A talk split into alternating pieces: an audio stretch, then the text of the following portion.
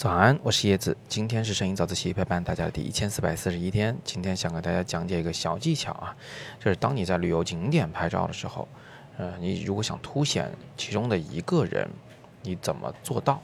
嗯，那我说的这种情况呢，是真的有很多很多人的那种啊，不是人物群像。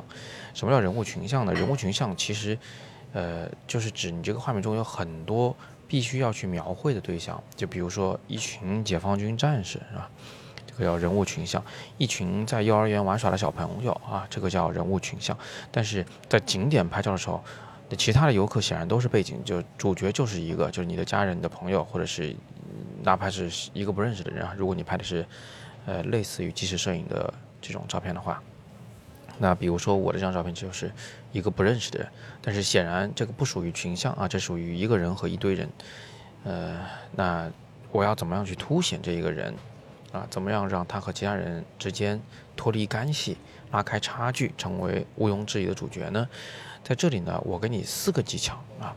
第一个技巧呢，是你不要让你的主角的身体轮廓和其他人有呃重叠或者是搭界，就是说啊，他的那个轮廓是完整的，完全完整的，不要碰到后边的任何的人。这个其实通过改变你相机的机位就能做到，很简单。就比如说你现在要蹲得更低的话，她的头发肯定跟后边那个，呃，女士的裤子啊融为一体了，那这样肯定是有很大的问题的。所以呢，你稍微的蹲高一点点啊，就可以保证她的身体轮廓和其他人完全分离。然后第二点呢，就是你拍的这个人呢，要比其他人离镜头更近，而且这个近呢要近得很明显啊。那像。这个画面里面，这个人离镜头更近了，所以它的结果是什么呢？就是这个人会变大嘛。呃，我现在还用的是五毫米镜头，如果你用三十五、二十八啊、二十四啊，那这个人物会变得更大。那大的这个人物肯定是主角了，其他人就变成小小的配角了，对不对？所以就是通过距离上的差异来拉大，呃，大小之间的对比关系。第三个技巧呢，就是这个人物他的姿态得跟其他人很不同。如果其他人都躺着，这个人就最好站着；如果这个人，呃，是躺着的，就其他人呢就最好没有躺着的。如果其他人是在那儿游泳，这个人可能就站在那儿，这个晾毛巾是吧？反正他的姿势跟其他人要很不同，而且最好他有点，嗯，就是能够吸引别人的注意力。他那个动作姿态，你说他是优美也好，你说他是有力量也好，你说他是匪夷所思也好，反正他得吸引你的注意啊，他得跟人不一样。姿态上，这是第三个。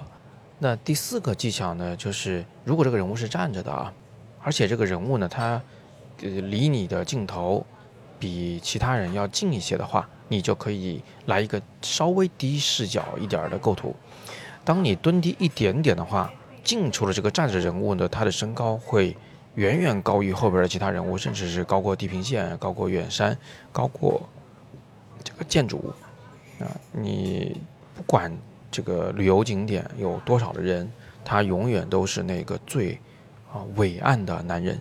所以呃，这个十一快到了啊，相信大家很多人要跟朋友、跟家人出去旅行。今天给大家分享这四个技巧，可以让你在人山人海中，把你的家人、朋友啊依然拍成毋庸置疑的主角，让其他人心甘情愿的在你的画面中当他的配角，当他的群众演员。好吧，那今天我们就简单的分享这么多。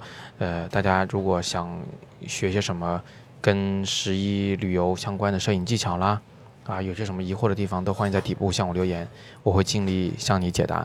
啊，另外底部图片戳进去可以看到我们十一期间在重庆举办的创作营的这个课程介绍。啊，现在正在向全国招生，还有最后一点名额。更多摄影好课，请见阅读原文。喜欢早自习的，请点亮再看。